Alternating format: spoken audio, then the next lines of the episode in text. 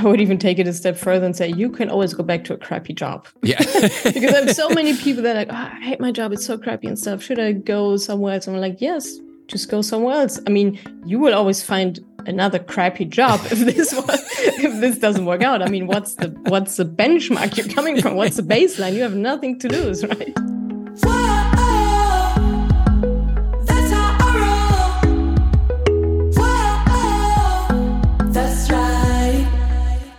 Salut, ihr Moneypennies, herzlich willkommen zu einer neuen Podcast-Folge. Boah, heute habe ich was Spezielles für euch. Äh, wie einige von euch sicherlich wissen, bin ich großer Fan von John Strelecki, habe seine Bücher gelesen, halte die auch immer wieder an alle möglichen Kameras und wenn ihr mich nach Buchempfehlungen fragt zum Thema Persönlichkeitsentwicklung, Bücher, die mein Leben verändert haben, kommen seine immer an erster Stelle. Und äh, eines Tages vor ein paar Wochen ähm, hat mich tatsächlich eine Community Managerin von ihm angeschrieben auf Instagram, ob ich nicht Lust hätte, in Johns Podcast zu kommen und ich so, hm, wie jetzt, wer, ist das jetzt ein Fake? Ist das der John Strelecki?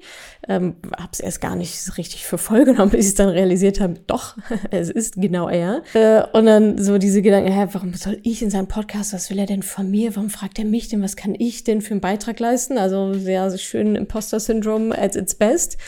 Ich habe es aber natürlich trotzdem gemacht. Also ich war bei John Strelecki im Podcast. Ähm, für mich immer noch eine total, ja, unreale Situation, auch jetzt rückblickend. Ich weiß nicht, ob ihr es kennt, wenn man so hart konzentriert ist, dass man gar nicht mehr so richtig weiß, worüber man eigentlich gesprochen hat. Das war so bei mir der Fall. Ich war so drin im Tunnel und so hart in dem in dieses Gespräch mit ihm eingetaucht. Danach hat mich jemand gefragt, ja, worüber habt ihr denn geredet? Ich so, ich kann es dir nicht sagen. Ich war so konzentriert, so fokussiert. Alles andere wurde, also ich, ich weiß nicht, ich habe es nicht abgespeichert. Lirum Larum, ähm, ihr hört jetzt hier nochmal. Wir sprechen unter anderem darüber, was Selbstwert Wert mit Geld ausgeben zu tun hat. Was wir von unseren Kindern gelernt haben, John und ich. Warum du nichts verlieren kannst, wenn du deinen beschissenen Job verlässt. Und noch ganz, ganz vieles mehr. Also es lohnt sich wirklich unheimlich. Es ist natürlich auf Englisch. War nochmal eine, eine, eine Herausforderung äh, für mich. Bitte lacht mich nicht aus. Von daher, genau, zieht's euch rein äh, auf Englisch, John Strelecki und ich. Genau, und bevor es endgültig losgeht, freue ich mich natürlich, wenn ihr, ihr diesen Podcast, nämlich den meinigen und natürlich super gerne auch sein, ähm, bewertet und vielleicht einen netten Kommentar da lasst. Ihr kennt den Joke, 12 von 5 Sternen, freuen wir uns am meisten drüber. Und jetzt aber erstmal sehr, sehr viel Spaß und eine große Portion Inspiration von John Strelecki und äh, meiner Wenigkeit Natascha Wegelin in äh, dieser Podcast-Folge. Viel Spaß. Hello, Natasha. How are you? Oh my God, John. so I can't even say I'm so honored to be here. Thank you so much. Oh. I'm like I'm having goosebumps right now. Like honestly, I'm having nice. Right. That's awesome. Oh wow. I've been it so is, looking forward yeah. to this call, so I'm excited to hear that you're oh. excited about it. Oh, I'm so excited. I, I don't think I've slept last night at all. like, okay, tomorrow's the day, tomorrow's the day. I've read all your books. They changed my life. Probably everyone tells you that, but it's uh yeah, can can't believe it that I'm that I'm here right now talking to you like well, live on you. your podcast. thank you. Wow. Well, right back at you. Uh, so I'm very, I'm always very curious. How did you find or discover uh, my books? What was the first one that you read, and did you find it? Did um, it find you? Did someone give it to you?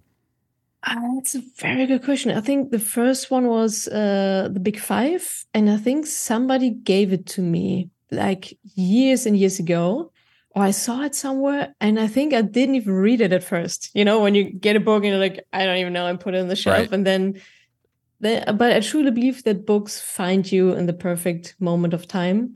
And then I started with this one and then Café am Rande der Welt um, on all these. And interestingly enough, um, I gave birth last year around this time. And again, people started uh, giving me your books for that matter. And I was like, okay, I've read them all, but it was so interesting that, you know, they found me again, like during that like very special, special time in my life. So that is awesome. Yeah. That's awesome. It well, is. the crazy thing is that we're always changing. I know there's certain books that I like to go yeah. back to and read again and again. And yeah. when I read them, it feels like the content has changed. I know that's not true. It's that I've changed. And so I read the content content differently. Yeah. I, I, absorb yeah. different pieces of it that I didn't before.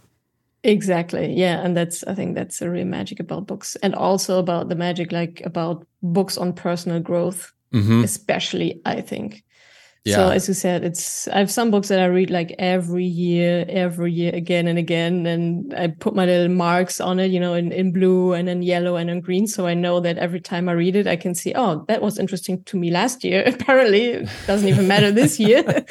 so it's really interesting to see the progress, like to see my progress uh, through books as well. That's a cool way of doing it, where you make the marks in different colors. Actually, I've yeah. never heard of that before, but I really like that idea yeah that's that's very cool. Is there so, so throw me one one title that you go back to on or you oh, have gone back to over the uh, years. yeah one is definitely um the subtle art of not giving a fuck. Yeah, yeah. yeah by mark, uh, mark manson. That's that's one of those. It's okay. like totally torn apart. Like my, my copy of it is uh yeah i really work through that every year. That's like, great. you know it's also it's also on personal growth and stuff so that's great. Self cool self help. well, there's been an evolution in self help, and I think there's been an evolution yeah. in the field of personal finance too, which is yeah you know what worked for people 20 30 years ago the formatting the style all the rest of that may not be as applicable today and so yeah i think that's one of the things as content creators for us to do is say okay i mean you you got to be authentic in your brand you have to be authentic in the way that you deliver what you want yeah. But I think it's also important to look at the the market of people that you're serving and saying where exactly. are they at in their life? What's different yeah, compared to 20 happening? 30 years ago? Yeah yeah exactly. Yeah yeah and we like in the personal finance um, topic we we do see a shift that you know people know more nowadays than they knew 10 years ago because of youtube and because of you know stuff i do. So uh, yeah they're more advanced uh, once they come to us for example like uh, compared to 10 years ago that's interesting. And I would also yeah. imagine then there's the risk of because there is so much information out there, how do they filter what is authentic information exactly. and coming from a good place as opposed to someone who's just trying to get them to commit $100 exactly. or $200 or whatever? Yeah, yeah, exactly. Especially for women, actually, because I call it like the um, fem finance washing, okay. where you know people people or at I don't know, financial financial advisors, also coaches and stuff. Um, they started seeing what we did with uh, Madame Moneypenny because we were the first to like really address women in personal finance, and they saw that oh, this works. I just call it women finance mm-hmm. something. Right. Still the same stuff you don't want to have.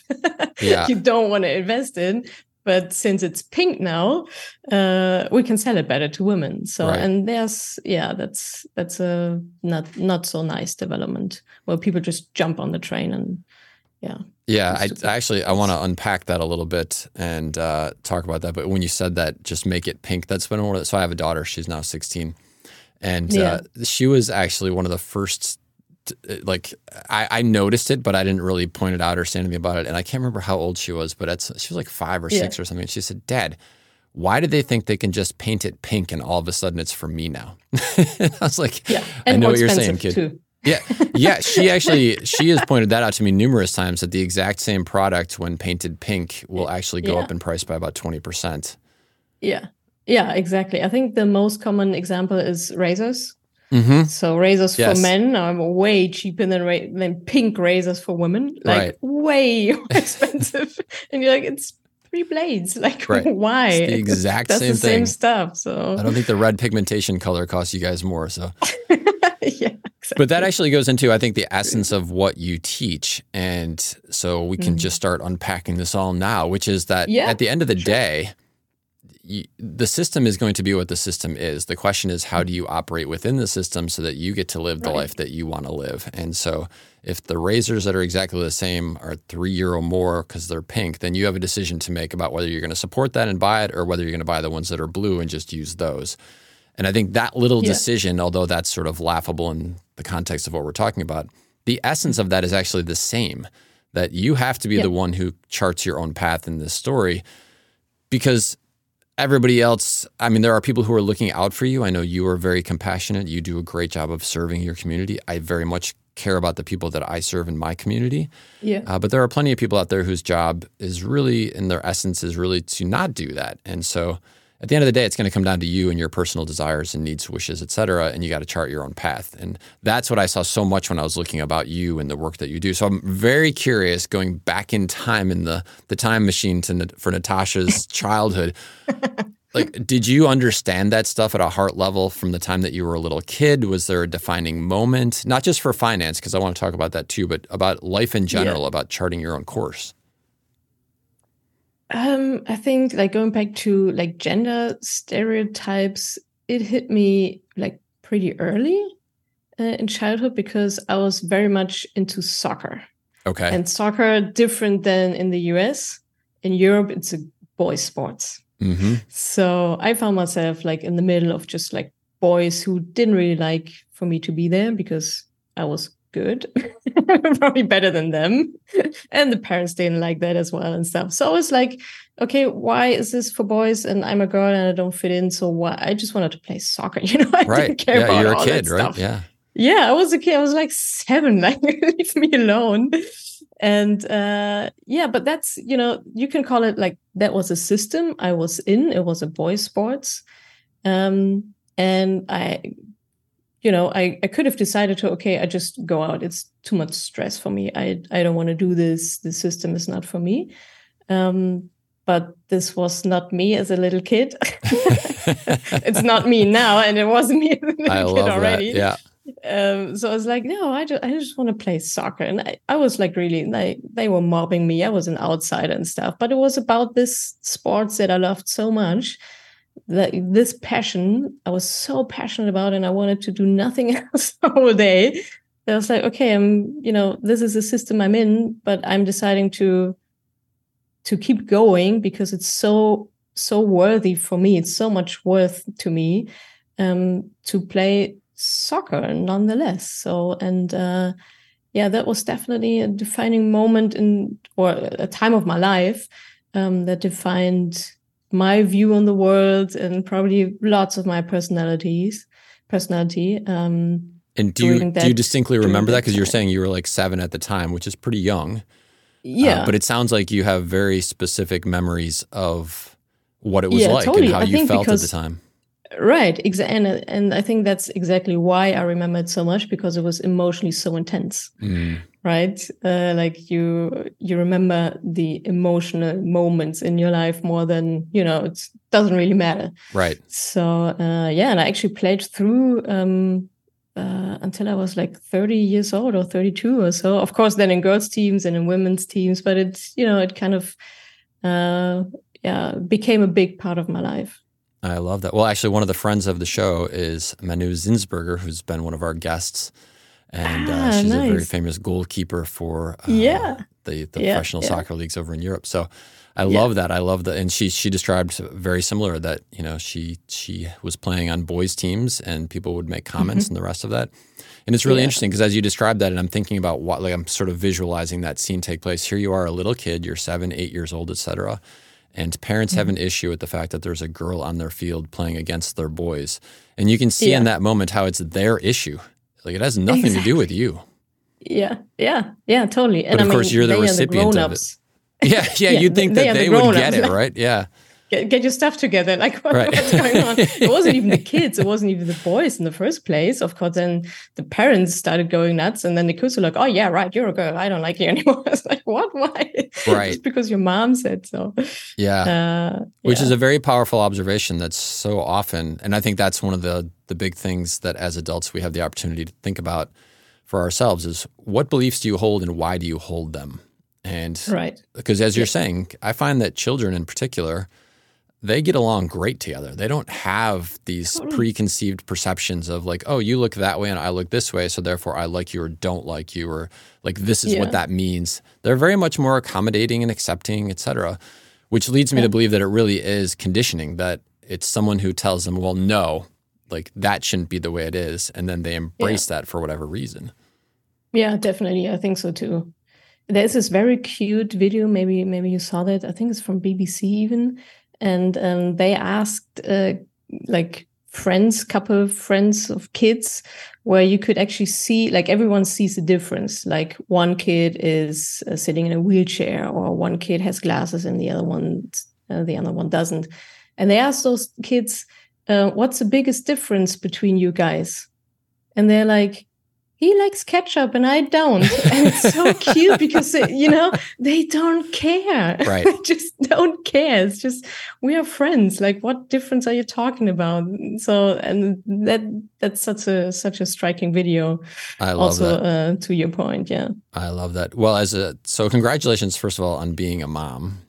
Uh, yeah, thanks. yeah, I well, I, I, it's not for everybody, and I say that to, when I talk to people yeah. about being a parent. I don't think it's everyone's path, and if they don't feel called to do it, I don't think they should do it um, because yeah. it is a ton of giving, which you don't typically see in the advertisements or in the videos. It all it looks like in the videos and the advertisements, like you're just going to get this love bomb that drops into your life, and they're just going to give, give, give, give love to you. It's going to be amazing and the reality, of course, in the first two years, especially, is it's really the opposite. You're, you're the caretaker. You're taking yeah. endless hours to make sure that this tiny little human has everything they possibly need, and they don't even have the exactly. means to communicate back to you.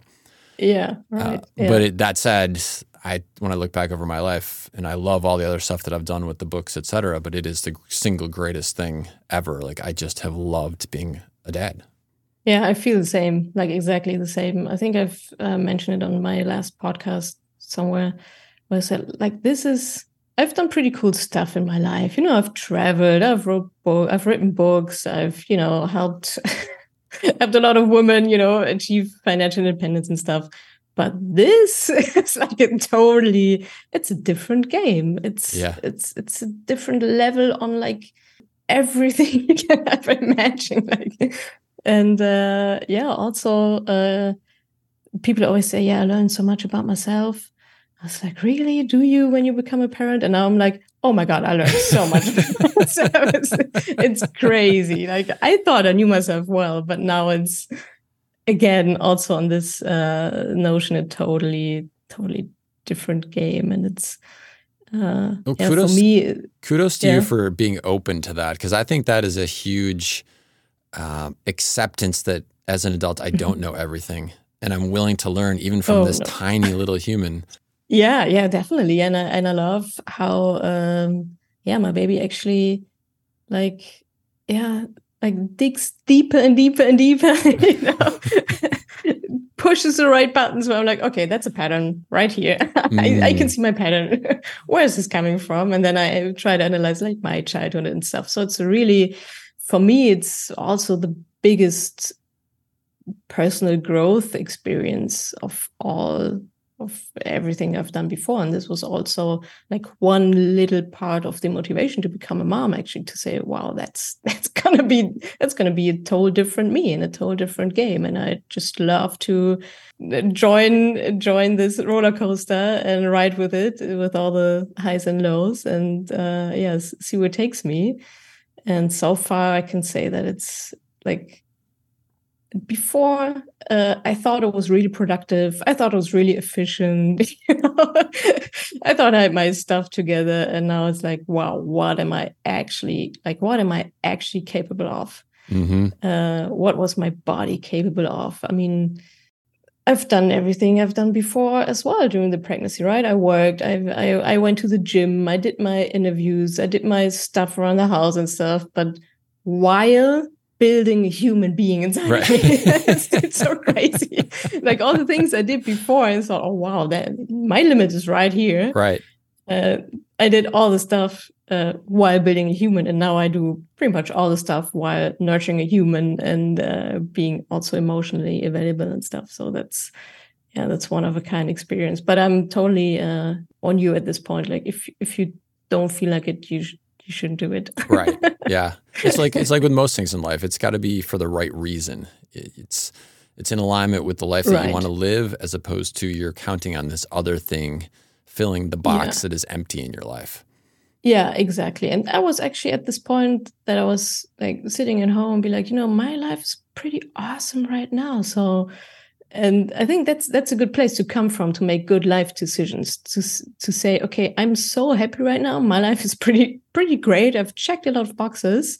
And this would be even greater. This would be an extension of the greatness and not something's missing. I need to fill the hole because that doesn't work. And uh, I think that's a difference in our times now too, because mm-hmm. we are at a unique point in history where you don't have to get married at 17 and you don't right. start having babies at 14 or 15. Like that was a big yeah. piece of the human story throughout our millions of years on the planet. And yeah. Uh, now, yeah, when I when I talk to younger folks who are in their 20s, et cetera, and I say, gosh, you know, if, if I had any piece of advice for you, it would be exactly what you just said, Natasha, which is figure out yourself first. Like go on those big adventures that you want to have. Get yourself yeah. solidly um, checking the box on all the things that you wanted to do and solidly set financially because then when you yeah. have your kid, you're going to be in a much better place to be the parent that you want to be.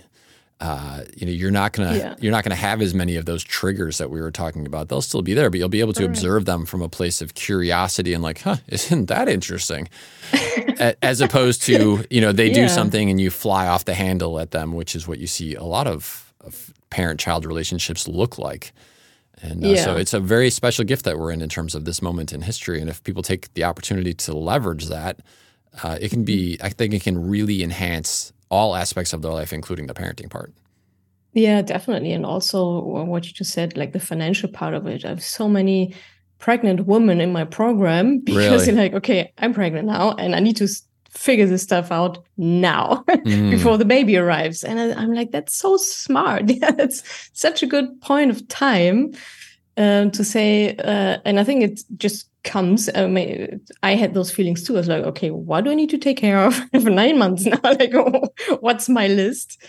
And uh, yeah, do also the financial planning and the uh, the savings or whatever. Uh, do it do it beforehand and uh, yeah make make a plan because it's also like i think common knowledge that um, also financial stress financial problems tear you down so so much right and it's so stressful to know that there's debt or that there's i don't like we don't have enough savings for xyz i don't know um, or always be like on the tipping point to uh, does it really you know is it really enough um, and that's that's a really big um, factor of stress.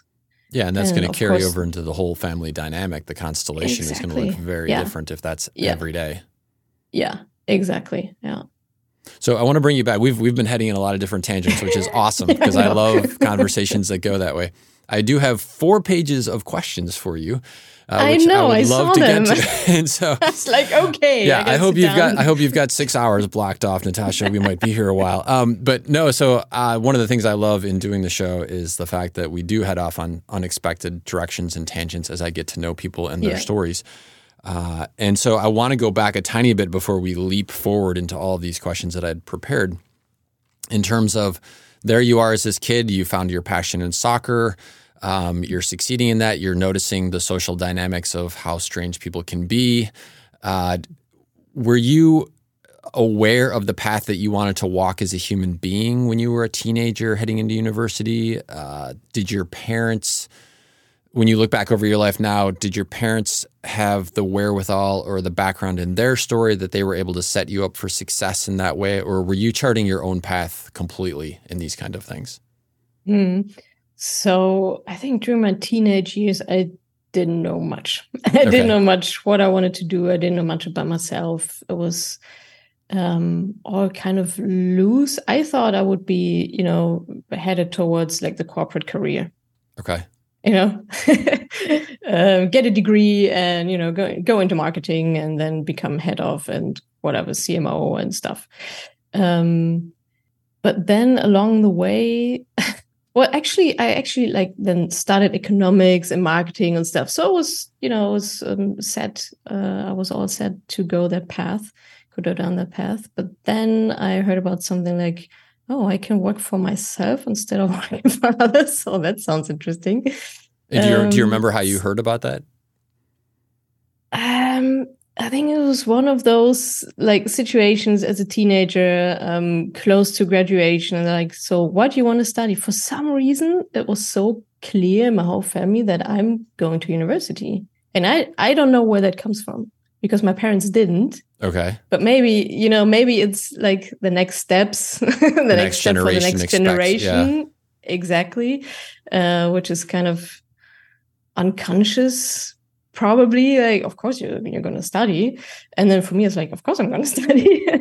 and uh, I was like, so what am I going to study? What am I going to study? And I, we had these huge books with like where universities uh, had their advertisement. And like, okay, what, what you can study here and there.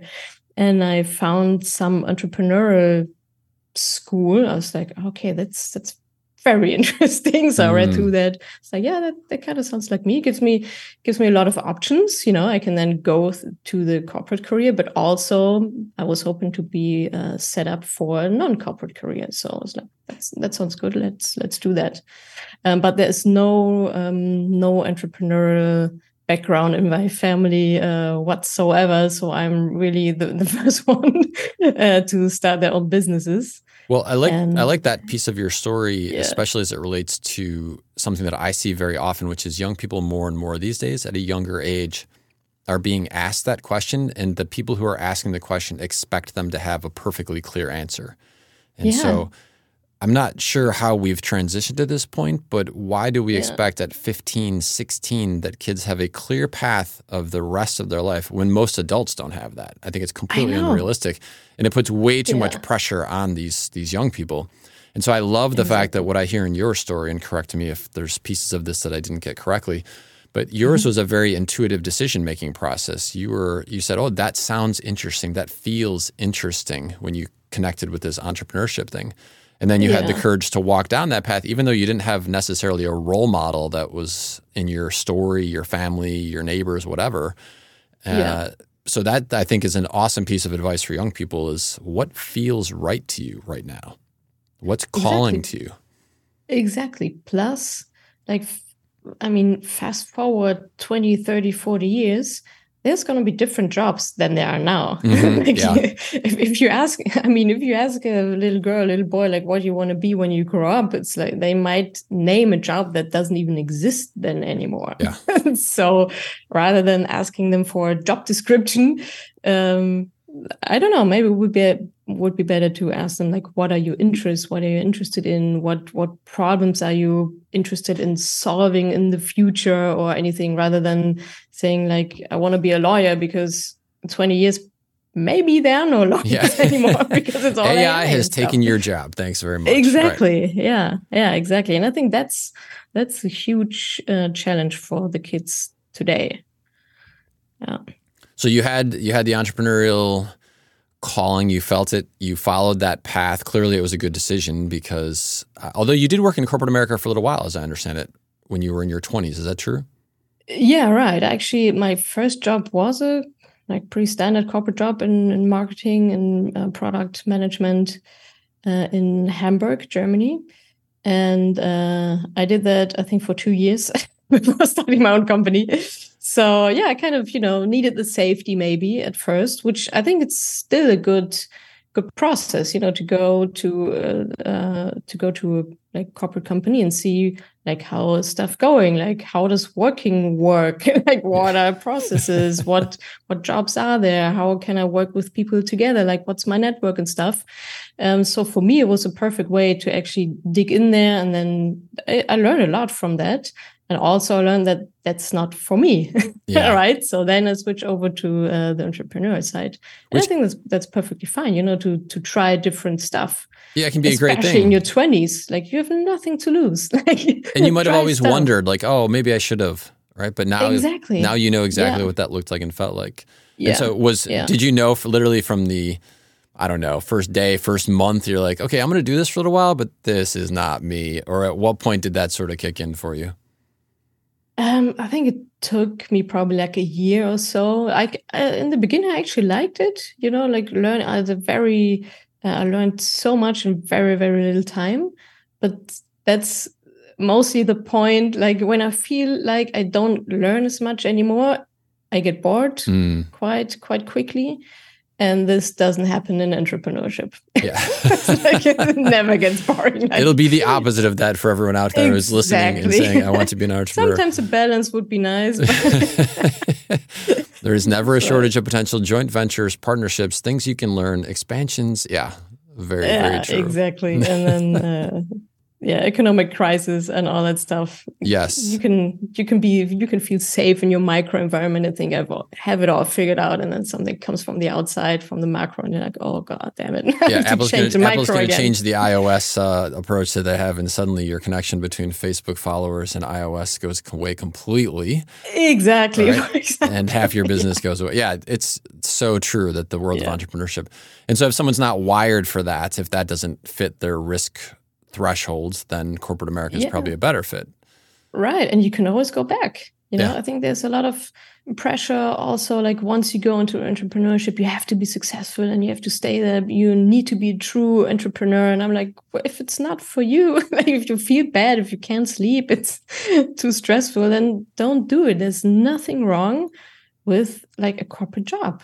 It's yeah. a, go what makes you go and do what makes you happy. So you don't have to do what other people do. It's you know it sounds so simple when you say it, and I love that expression. You can always go back. We talk about that a lot yeah. in the context of if you decide to follow your big five for life, and one of them is travel around the world, and then you're six months into the experience, and you decide, oh, I thought I wanted to sail, but in truth, I don't want to sail. I want to do something else. Right. Great. Yeah. Go back to whatever. Uh, you can always go exactly. back. And yeah it's again it's not i know that for somebody who's listening this might be a major aha moment. And it was for me the first time i realized that yes you can do that. If you're good at what you do you're passionate about what you do actually you don't even have to yeah. be that good at it quite honestly because if you look at the marketplace in general if you're operating yeah. at about a 60% productivity level you can probably get and keep a job. So you don't even have to be that great at it. Uh, and so you might as well be more courageous. You might as well be bold in trying new things because you can always go back yeah, yeah, exactly. And uh, I would even take it a step further and say you can always go back to a crappy job. Yeah. because I have so many people that are like, oh, I hate my job, it's so crappy and stuff. Should I go somewhere else? And I'm like, yes, just go somewhere else. I mean, you will always find another crappy job if this was, if this doesn't work out. I mean, what's the what's the benchmark you're coming from? What's the baseline? You have nothing to lose, right? That'll, that'll be the new inspirational poster on the walls, right? it's like you know you have the ones that are like freedom and the ones that are like teamwork. This will be like crappy jobs will always exist. yeah. And you will always find one. Yeah, don't worry. You can always go to one of those, right? Exactly. That should be very, very no, inspiring. Nothing to lose. Yeah. yeah, nothing to lose. I love that. I love that. Uh, I, I have to say that when I was reading through your materials, I'm actually getting to some of my formal questions here. Um, yes, which are things go. that I absolutely want to make sure that I ask you about. Uh, I feel like there is such a kindred spirit in some of the things that you write about and some of the things you talk about, and I'm curious to know how you arrived at your awareness of these things. For example, uh, in the the cafe on the edge of the world or Das Cafe am Rande Welt, there's an entire section where the character of Anne talks about the power of the marketing world and how if we're not careful, what keeps us from living the life we want, and instead we just keep looking and hoping for that time in the future when we can finally retire and then go live the life we want. What keeps us there is this potential downward spiral that we enter where we we get sucked into the marketing messages of the mm-hmm. almost a trillion dollars worldwide now that is spent on marketing to believe that our fulfillment, our happiness, our joy will actually come from some random product or service that somebody else has out there. And mm-hmm. for me, one of the big things that totally changed that was leaving everything behind when I was 32, going backpacking around the world. And I was never, ever happier in my life than when I had literally next to nothing except what could fit between my butt and my head in my backpack but I was out mm-hmm. there living the life that I wanted. And so that was my defining experience, which really cemented that. I'm very curious to know for you, where yeah. did this awareness come from? Was it a defining moment? Was it a progressive series of moments? How did you come to this state of awareness? Well, I don't have such a nice story as yours. Okay. I, I, I wish I had. I wish I had. But no, for me, it was actually more. Um, I don't think it was a defining moment. It was more like process you know to actually dig in there. And it was through actually my my money journey um that i was experiencing okay there's so much more in my power than i thought. You know when i when i took over this corporate job it's like i was making money for the first time in my life and i spent it all. First, first job syndrome i call it that the first job syndrome is like, I am rich. Right. I'm going to buy this watch and go this. this, this, this is amazing. This. Every week they just deposit money into my account. It's crazy. Yeah. and it wasn't even that much money, right? It's just for me back then, it was like, wow, I'm really rich. and uh, yeah, then I then I uh, came across this whole financial like financial independence retire early. I don't even know how I, how exactly I came across that. Probably some YouTube channel or whatever. And um, that was that was the beginning of my journey to actually see okay money comes in but it doesn't have to go out mm. i can actually you know keep some yeah and i mean pr probably all of us know this one person or even uh, several that like earn 100k and they spend 100k right. Or 105 so, they, oh, exactly. At least 100k correct. And uh yeah so somehow i grasp I, I grasp this concept like okay even if i make just 30,000 a year um i don't have to spend it all. I can like spend 20 and keep 10 and uh, i think this changed also my my view on on marketing to actually taking this power back. Like you're getting sucked into this marketing stuff and it's and i mean the marketing nowadays is so good. Right. so good. Oh. like you will buy eventually if you don't if you don't you know uh, have your stuff together. Yeah. Oh look at this. So, she's um, interested in uh, unicorns that have a stripe on the side. Next thing you know you're yeah. going to get a hundred yeah, ads exactly. and versions of that. Yeah i mean you they, they just show it to you like 20 times uh, in your Instagram feed, and then you're like, oh yeah, actually, I think I really do need that now. I do need a unicorn with a stripe on the side. I do. Yeah. exactly. Who doesn't? Yeah. Um, so yeah, I think it was more a process, like through my own money journey, to actually see that I do have the power. And for example, what I did is I unsubscribed to all the newsletters. You know, if you don't want to get sucked into marketing, that then try to not consume it. Mm-hmm. Like try try to not be caught by it in the first place. Like I had all the newsletters, like every day, like some sale and stuff, and two for one, two for one, and all this, um, all this marketing strategies. I know which are fine. Um, so I unsubscribed to all the newsletters, and uh, I really, you know, took care of my numbers. Also because I somehow had the had the vision for my future life that I want to have enough money all the time. like, okay. So okay, if I if I don't spend it all and I save some some of it and maybe even invest it, that came later that part.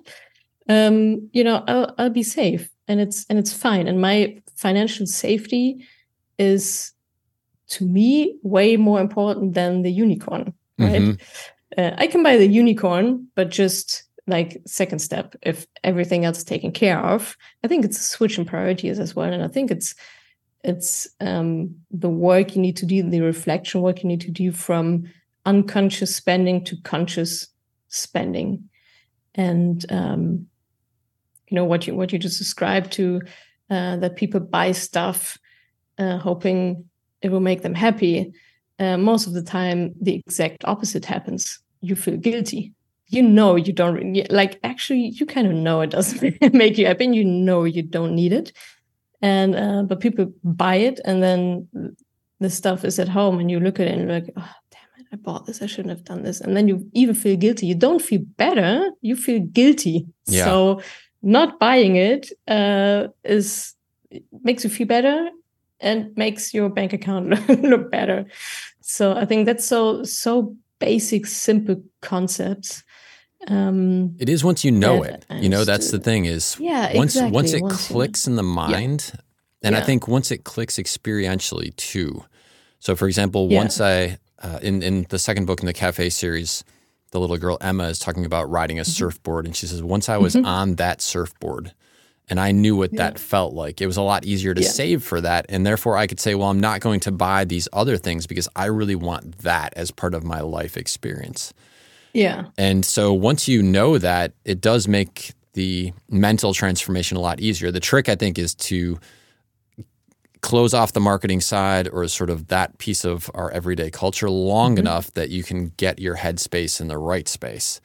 And I'm I'm always curious how people do it. Like as I said, for me, it was backpacking around the world. Yeah. That was a huge aha for me. And mm-hmm. uh, have you found with your clients that there's a an element of experiential like that? For example, I'll give you another example real quick, and then mm-hmm.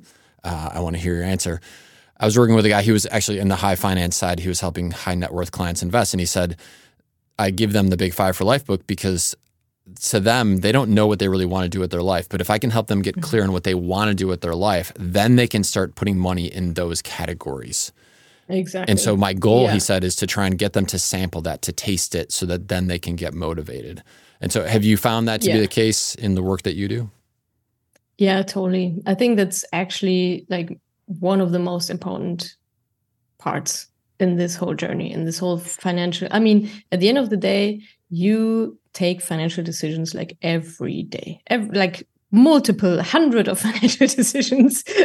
uh, you have to make them every day and uh, you know also to not buy something is a decision and then it's like only actually a matter of priorities like i can spend the euro once. You know as my grandma used to say you can only spend it once. Like on what you want to spend it? You want to spend it on like stupid stuff or do you want to spend it on your goals? Do you want to spend it on your financial independence? Do you want to spend it on the very nice holiday? Do you want to spend it on this cool event you want to go to? Do you want to spend it on your personal growth? Or do you want to spend it on this nice fancy car you think you need to have because your neighbor has it? Mm-hmm. And I think that uh, well, it comes down to to your goals, to your vision, and that's something that we do in our programs as well. I think it could just work if you have this emotionally like intense goal. If you really envision like why am i doing this i don't save money because i you know i like it i like the numbers in the bank account like i like saving because i know what it can buy me in the future or know i what it can buy me like yeah in, in some weeks or maybe in 40 years and uh, i think that's a really um, powerful uh, uh, wait it's a powerful. It's a concept. Uh, it's an awareness. Yeah, yeah, exactly. But uh, and I mean, you have to sit down and do it, right? Like you have to sit down and clear your priorities, and also clear your values, and also, also I think like very deep down, it's a matter of uh, self worth. Like if I'm so, if I'm so like clear on myself, clear on my values, clear that I am worth it, that I am enough, mm. like very deep down, I am enough. I don't need to have this fancy car. That's amazing. It's like, it's only if I think I'm not enough, I need to catch up. I need to prove to whoever, nobody cares. I need to prove to whoever that I am worth it and I'm and I'm enough. And you know, with this concept, you're always on the outside. You're always on the outside. You're always buying new stuff to fill this hole of your self-worth because yeah you don't have any other strategies and there's always going to be somebody who has more or yes, who has something exactly. different or who lives right. in a different and, house and most of the time well it's actually that people don't right they have this mercedes but actually it's way too expensive for them mm. so you look at people and you think oh they have it all because you see the shiny car and they pretend that they have it all and you're like wow, wow i want to have it all too i need this mercedes and uh, actually they don't like i mean that's that's most of the time right it's just shiny object syndrome and uh, they have debt up their neck right so. but you don't know from the outside looking at that person what goes exactly. on behind the scenes what goes yeah. on behind the closed doors of the discussions totally totally and you don't need to right stay right. stay uh, stay in yourself stay in your in your zone in your life in your vision where you want to go and uh, yeah so i think self-worth is a really big big part of spending habits at the end of the day it's interesting that you're saying that because as you were talking my intuition was reflecting on the cafe world and that question of why am i here and at the mm-hmm. end of the mm-hmm. day everyone's going to have their own answer to that question you know so for somebody they they may want to be an entrepreneur. For somebody else, they may want to be an adventurer and go travel the world. For somebody, they may want to dedicate themselves to being in the role of the parent for their children, whatever. Everybody gets yeah. to pick that, and everybody's got their own answer to that. Uh, but yeah. in, it syncs beautifully with what you're just describing because the more awareness you have about your personal answer to that question, the more comfortable you are in that character, then your own self worth rises. And in that self worth rising, what I hear you saying is those are the moments when you see your clients that they don't need, they don't feel the need to then go fill themselves exactly. with other stuff. Yeah. Yeah. And I think the magic is like you need to be your own benchmark, not somebody else. Mm-hmm. Like the outside is not your benchmark. Like the way you feel, the way you feel about yourself, about your life, about your future, about your vision, about your family. Like if you're satisfied with, or if, if you're happy with what you have right now and, you know, the vision of your life, then it's all good. Yeah. so, and everybody has their own vision of their life. So it's totally different path. And it's no, it doesn't make sense to uh, look at others and see what they have. And uh, yeah, have uh, maybe you know need to think that you need to live up to that because they have a different they have different goals they have a different vision it doesn't match with yours so yeah, and, why do you want to do the same stuff as them it yeah, doesn't make and sense. different life story their backgrounds are going to be yeah. totally different so their motivations are going to be totally different so that level right. of self-actualization is again yeah. going back to your personal story was that a progressive growth for you uh, did you have someone who, yeah. either a particular book or a particular person, who really helped you understand that if you get yourself figured out, that the rest of the stuff is less relevant? Well, actually, your books. no, thank you. that's, you know, that's uh, that's. That was not uh, a leading what, question, by the way. That was not a leading question. No, but I mean, it's it's true. Like your books were my entry point to um, self development, um, and uh, a person um, I don't know. I don't think like one one single person. And actually, I think it's still also for me, it's still a journey uh, because to really have this sink in and to really live it and to also like clean your mind and your spirit again from the outside world. I mean, you know, I'm not living in a vacuum. Right. like, right. Like there's so much always coming from the outside and new opinions and new limiting beliefs from other people and stuff. So for me, it's like constant work uh, to keep this up and to actually always dig deeper. I, I think self, like personal growth and self development is, you know, is, is, just doesn't ever end. I agree. Because um, the minute you yeah. add another variable, yeah, then the game changes. Because now, now you have a whole level of data, distractions, opinions that were never even part of your storyline before. Those are the things that I'm facing now that I never thought about five years ago mm-hmm. and certainly not 15 years ago. And I can yeah. only imagine that five years from now, there's going to be something else that is different that I haven't been thinking about.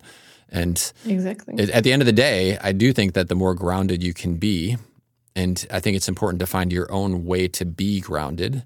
So I like the museum day concept because for me that keeps me mm. centered. Like, okay, Oh, I if I so if I go in this direction, yeah, then looking back over my life, will I be happy with those decisions? Will I be, you yeah. know, will I love to walk that wing of the museum or will I look back with regrets that, oh, yeah, I headed down that path, but look what I left behind when I did that.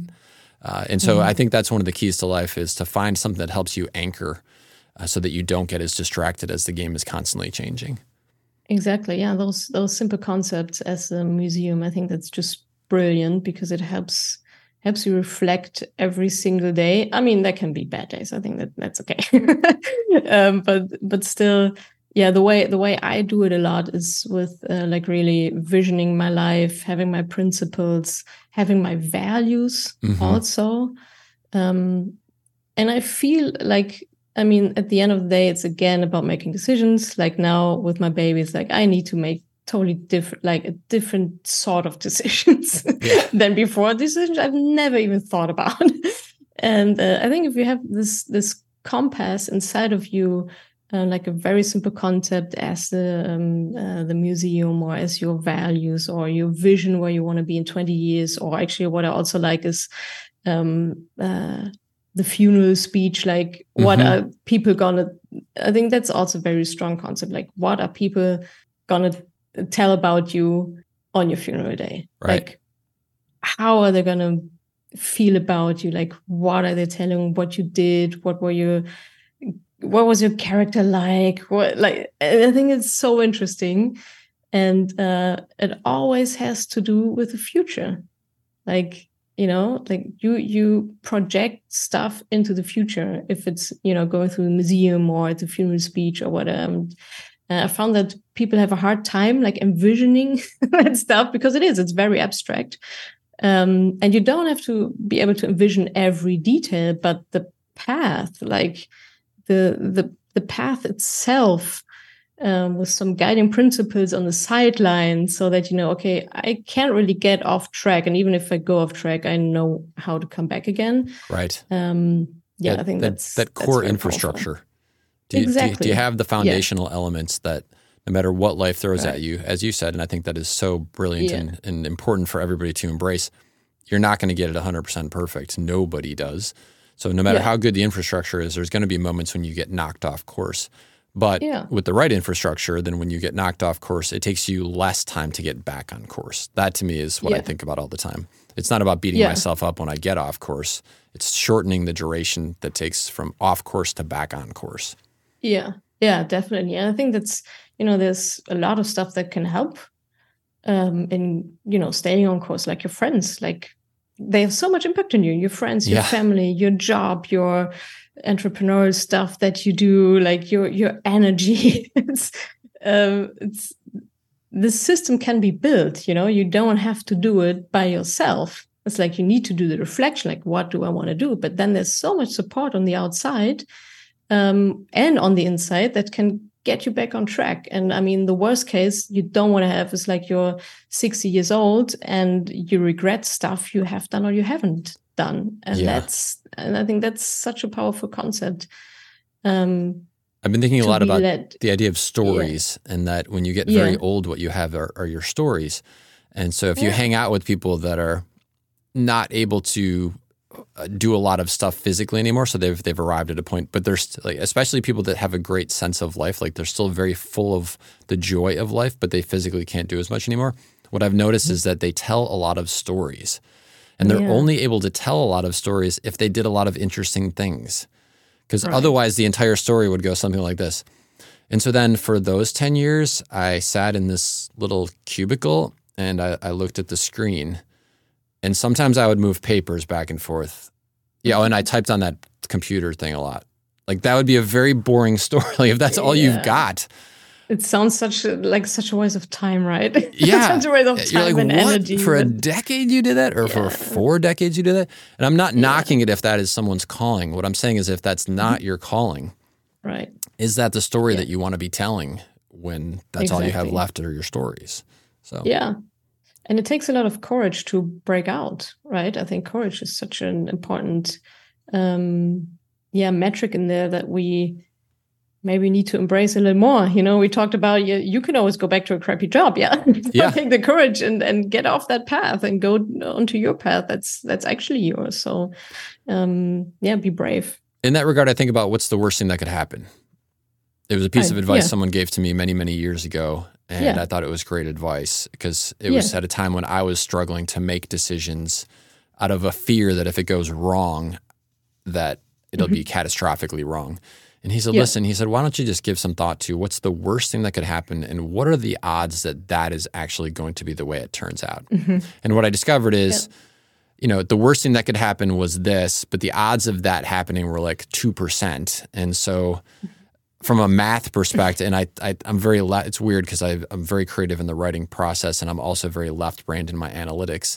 And for some reason, some things like that just click for me. So when he broke it down into the math mm-hmm. for me, I looked at it and I was like, yeah, like that's idiotic on my part to be worrying about the thing that is yeah. such a tiny likelihood to happen. Yeah, yeah, I think that's a good concept. Like, what's what's the worst case? And yeah, as you said, most of the times the worst case is not even realistic. Right. it just doesn't right. happen. Like, yeah. like what's the worst case? It doesn't work out, and you go back to the crappy job where you are right now. so yeah. you didn't even lose anything. So you I, learned, I, and you won won a lot of experiences. Yeah. yeah. So I think that that's it. Finding these little data points, and it's funny because you were talking before, and something clicked in my mind of a single data point that really changed the way that I viewed saving, and that mm-hmm. was I think it was a Warren Buffett interview, and he was talking about. Mm-hmm that if you have $1,000 and you can invest it in something that gets you 10% a year, that you mm. can either hmm. spend the 1000 today or every year for the rest of your life, you get a $100 check in the mail. So which one sounds so this would actually be interesting to tie it to the museum, right? Or that forward casting that we're yeah. talking about. And so in this moment in time, You could either spend mm-hmm. the thousand on whatever you're going to spend it on, or yeah. every year for the rest of your life, you get a check in the mail for a thousand dollars or for a hundred dollars. Which one mm-hmm. feels better to you? Which one do you want yeah. to be part of your story? And that was very mm-hmm. transformative for me. Mm-hmm. I couldn't believe yeah. that I had been 30 years on the planet and never heard something like that. Uh, but nonetheless, I, I, think I was 32 at the time. Uh, yeah. But that was really a game changing visualization yeah. concept for me. So, and I know yeah, that you have spent mm-hmm. an insane amount of time uh, embedding yourself in thousands of hours of personal study. I saw that you've read over 200 books on personal finance. So, I have a question as it relates to what I just shared and in general. And that is so, first of all, after reading 200 plus books on personal finance, at what point do you start to see so many redundancies that you're like, okay. I literally, I can skip chapters 9, 12, 17, 24, yeah. 20. Eh, so, I mean, how many were you in before that started to happen? And then also, do you have kind of a short list of these things that were like big aha moments for you, kind of like the 10% on a $1,000? Yeah. So, yeah, the 200 books, that was, that was quite a lot. Um, but that was also because I was there in the stage that I was like, I want to do something with it, right? I want to mm. write my mm. own book. Okay. And I'm also very analytical. I'm very, yeah, maybe a little perfectionist. I was okay. I have to read all of those books to know what I'm talking about and to write a really good book.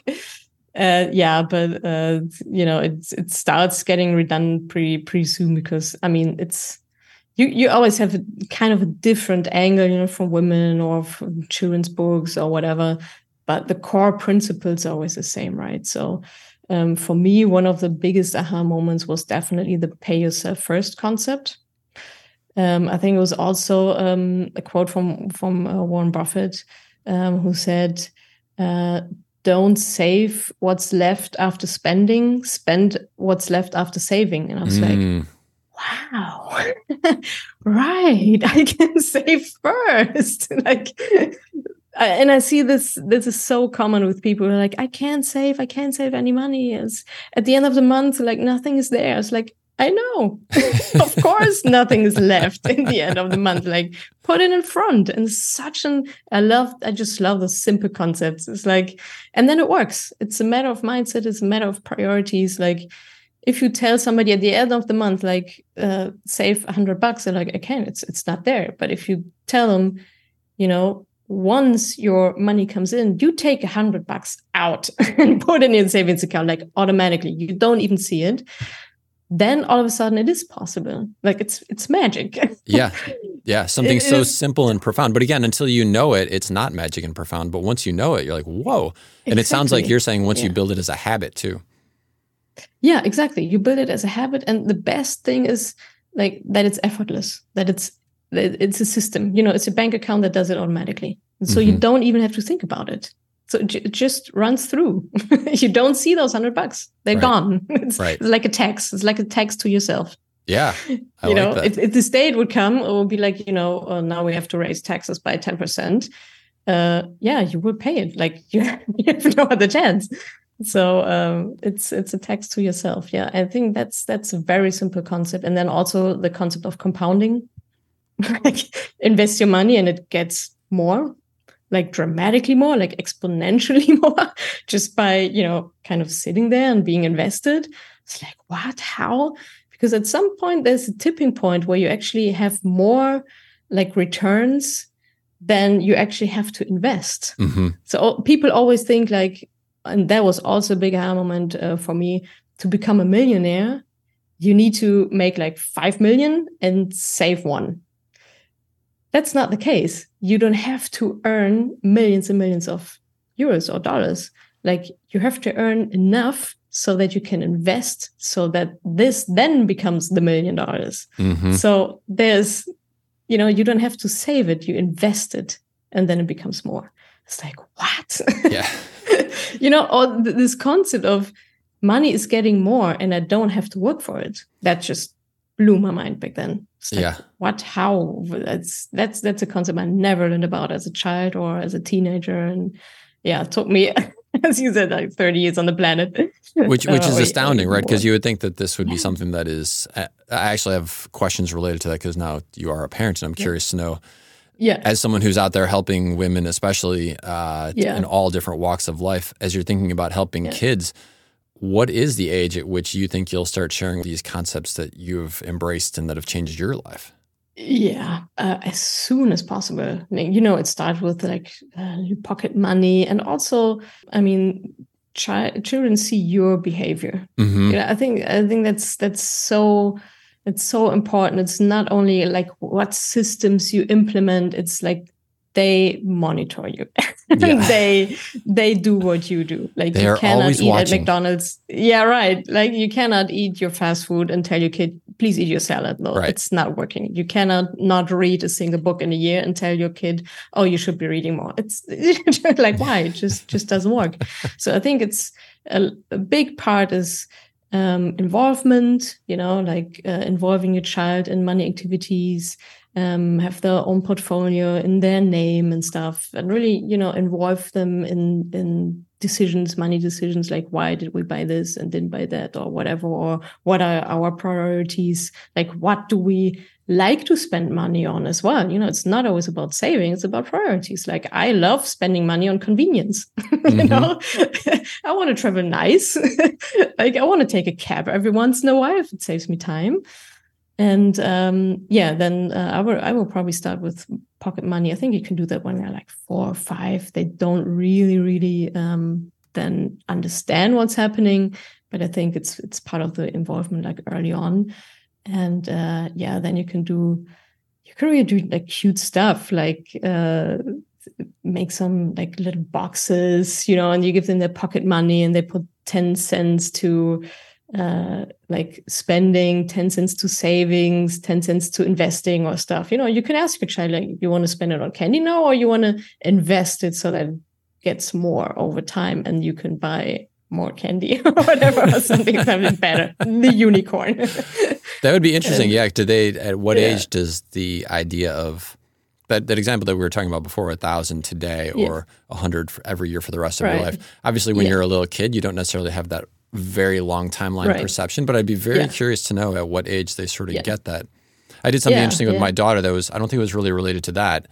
Uh, which would have been cool now that I think about it. But when when kids are, I notice when kids are little, especially here, that they are asking for stuff all the time. And so you walk Mm-hmm. through a a large store which has a lot of toys, and of course, what kid doesn't? Like, Yeah. I'd like that. I'd like that. I'd like that. Right. yeah Yeah. And so I saw other parents struggling with this with kids that were older than mine. And so I was like, huh, all right, what am I going to do when I get to that point? And so I implemented a very simple thing, which has worked out tremendously well. And that is so she got an allowance. My daughter got an allowance. It was $5 a week. And I said, you are, you get to do whatever you want with this money. Like you are the owner of this money. Ah. And yeah. I think it's awesome if you can tie it into some little chore or something. So there's something that they're responsible. Mm-hmm. So when you're done with dinner, put your plate away or something like that so that they realize when I do Yeah. good things that I get rewarded for that. I think that's a positive Yeah. thing. But anyway, so then anytime that she would say, when she, again, this is like the very early stages, she'd be like, oh, so can I have that toy? And I'd say, well, that's entirely up to you. I mean, you have money in your allowance. Do you feel that you want to spend the money? Yeah. And I would keep the total on my phone. And she would always ask me, Dad, how much do I have in there? I'd say, well, you have $84. I said, so how much is the toy? It's $9. So, well, it's entirely up to you. You have 84. yeah Do you want to spend nine Yeah. of it? This made my life so flippin' easy in terms of That's that discussion because I saw so many like Yeah. kids are having a tantrum on the floor, the Yeah. parents are yelling, everybody's frustrated when they get in the car. This Yeah. solved that entirely. Yeah. Uh, that's so that's so good. And I love how like kids or like your daughter learns like taking the responsibility. Like you take yeah, Lou, you make the decision. It's your responsibility with your money. It's your money. You need you know, I mean that's a concept that most adults don't really get. Like it's it's if you want it or not, like it's your responsibility. So uh, yeah, that's that's that's really good concept. And um yeah it's about like delaying the gratification right which like nowadays it becomes really really hard because everything is delivered to your doorstep within 10 minutes Right. So, right Yeah. and no matter what it is if it's a date you know on an online like dating platform like tinder or something or if it's your your milk And uh, yeah, how do kids then learn to delay this gratification and to get the benefits of it? Um, that it's really a good idea to save more for later to then be able to, you know, buy something worth more, like a better quality addition to your life. And you know this marshmallow test? Yeah, you probably know that. Yeah, absolutely. Test. That's yeah. that's also I think that's that was with quite little kids that actually took Very the decision so. then okay yeah so i don't eat this i don't eat the marshmallow so i get two right you know, that's that's basically what it's all about yeah can you teach them the concept of delayed gratification and right. you're right that's a great point i think yeah. the kids were really really young interesting as you're yeah. saying the the the waiting i haven't thought about this in forever but one of the things and again she was quite young when she implemented it was my daughter came up with a, a process or a filter, and she said, "So my filter is." She was probably like nine or ten by the time, so she was past the age of just like I want that, I want that, and that was kind of mm-hmm. a dialogue. But now she was a little older enough to be more processing and thinking. And I was asking her about something, and she said, "Well, I want it now, but I have a I have a thing that I do where if I want something, I wait 30 days and I put it on my phone to remind me in 30 days. And if I mm-hmm. still want it in 30 days, then I'll consider buying it." I was like, "Holy yeah. cow! Like that's a great tip." Like it was something she that's came up with entirely on her own. Tip. Yeah, that's a really expert tip. Like that's a tip that I tell my you know I tell my people. Yeah, wait, wait for thirty days. And I yeah. like the idea of putting the reminder on your phone. You know, it's like yeah, yeah. What the way you feel about it right now, where it's the impulse, and again, that's usually tied to the marketing, is probably going to be very different from the way it even feels a day from now, let alone thirty days from now. Yeah, yeah, exactly. Yeah, I love that that your daughter implemented that already. Yeah, yeah. So well, this good. this goes back to the what you were talking about earlier the the joy of learning from your own children.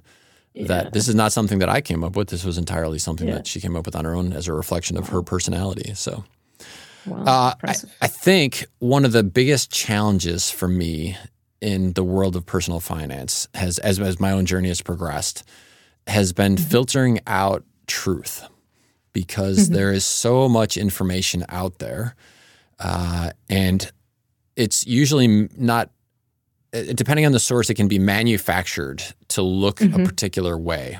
And so, mm-hmm. one of the things that just sort of irks me to no end is when I get a very fancy looking brochure from a very, very large financial institution who is touting their latest mutual fund.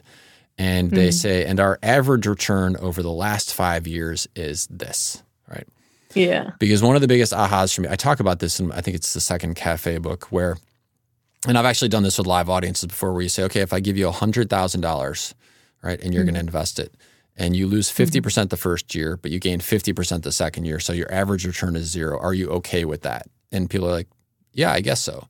But when you look at the actual math, if you start with $100,000 and you lose 50%, you're down yeah. to 50,000. But if you gain yeah. 50, now you're only up to 75. You're 75. still down like yeah. a lot. Yeah. Right? Yeah. And so I get annoyed when I see the data being manufactured and then presented in a marketing format to make it look better than it actually is. So how do you guide yourself and how do you guide your clients to find truth as it relates to their financial investing decisions?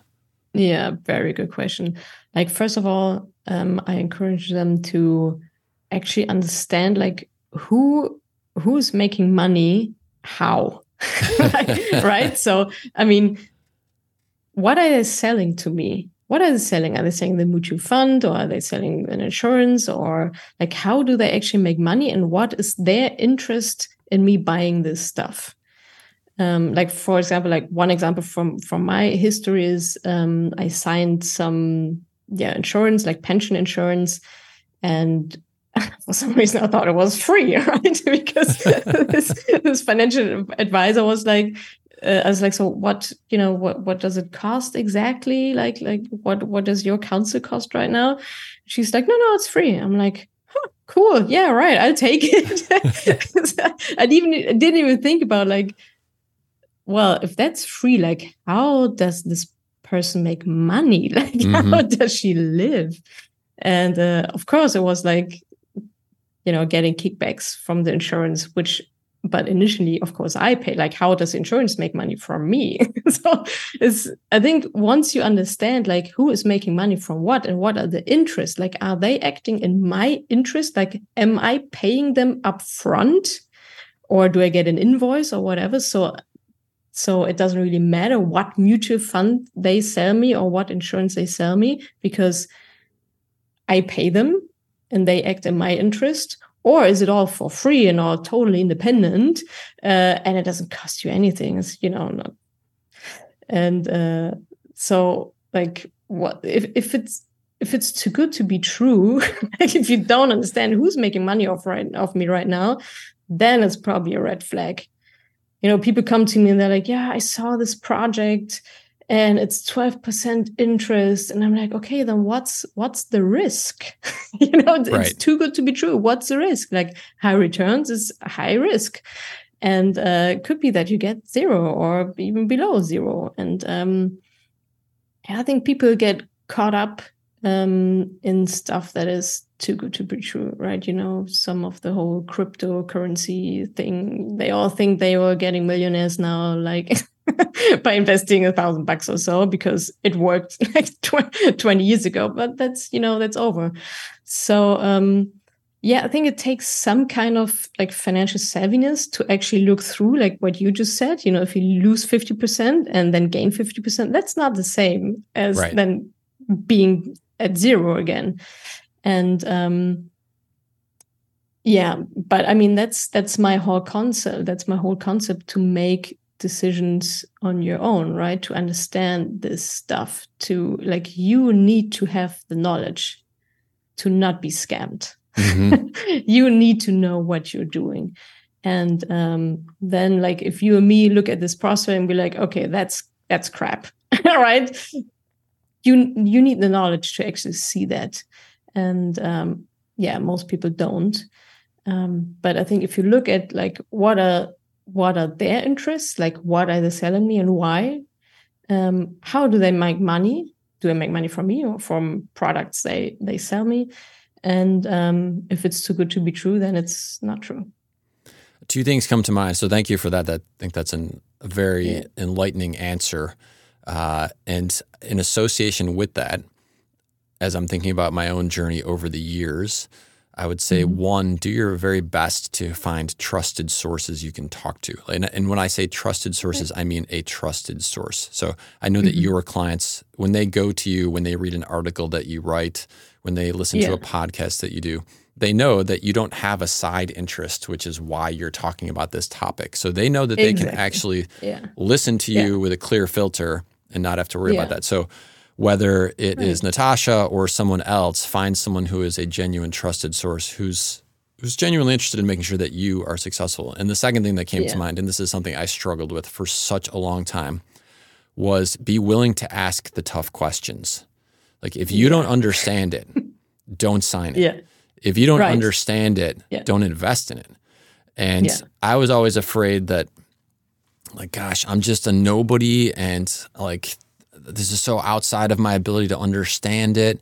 I guess mm-hmm. I'll just follow along because they seem to really know what they're talking about. Like that when I was a lot younger in yeah. my early 20s, late teens, I would sort of let yeah. that information bulldoze me. But if yeah. your instinct is telling you there's a question that should be asked here, don't feel afraid of looking stupid. Just ask the question because if you're getting that instinctual call, there's probably something there. Yeah, definitely.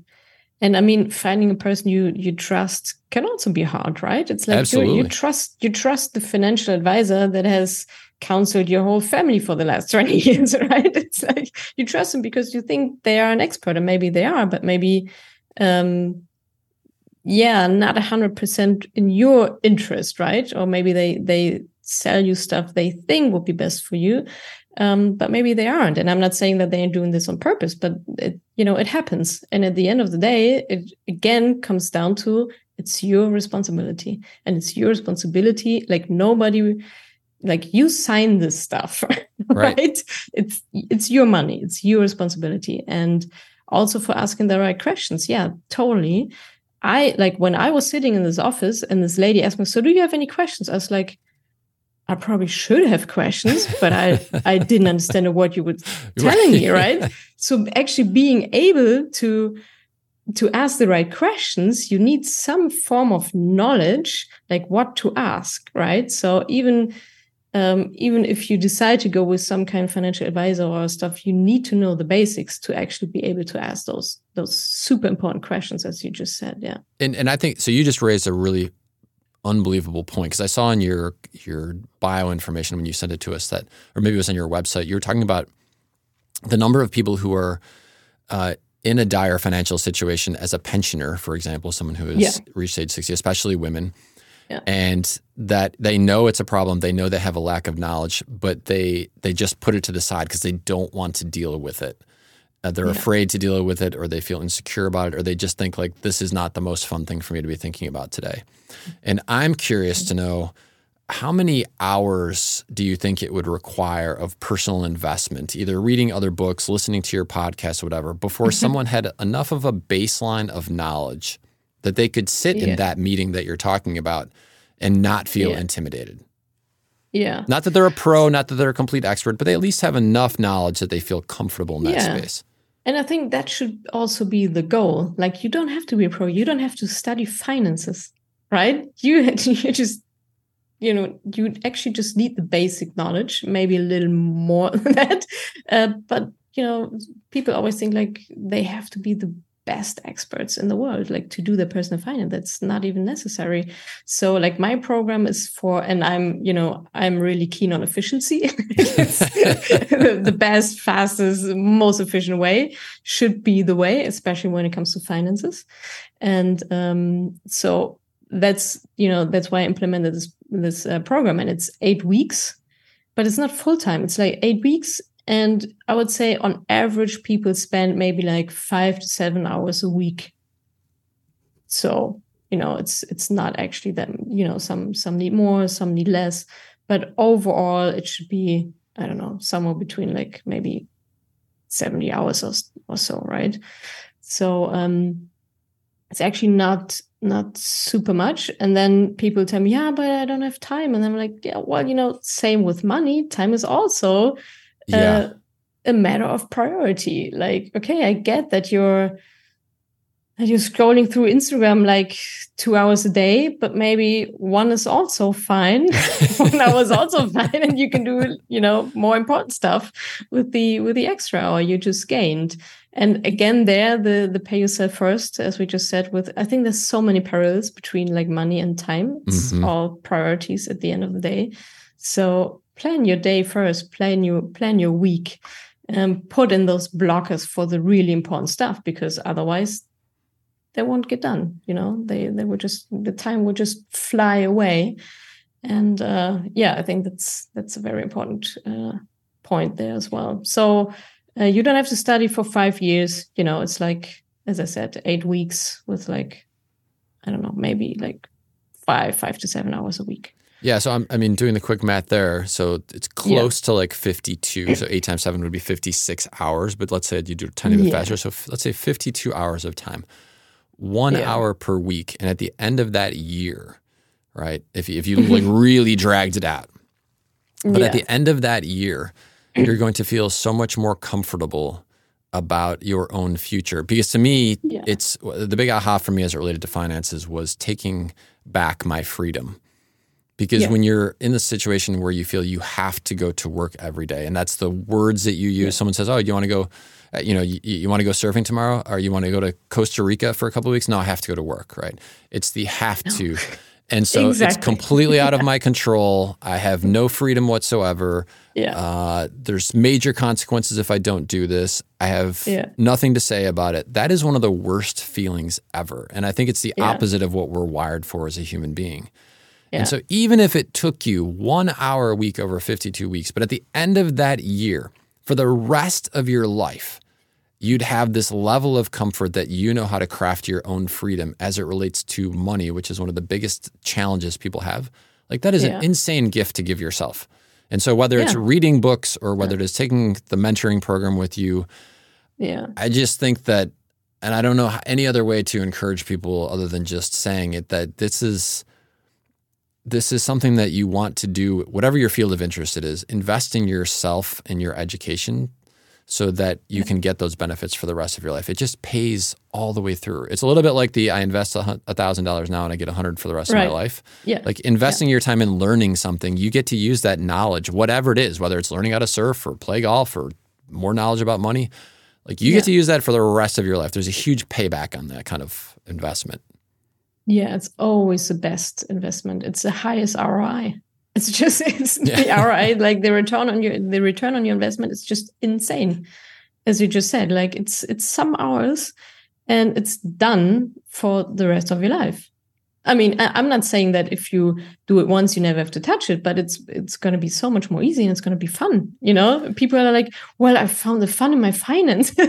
well, it's actually fun, you know, to play around with the numbers and to see and look and also observe other people how they do it and be like, "Ah, oh, do I'm doing it better." you know, it's like it's it's like a whole new world, and you understand um you you understand concepts better you understand the economics better you understand decisions from other people you understand yourself better.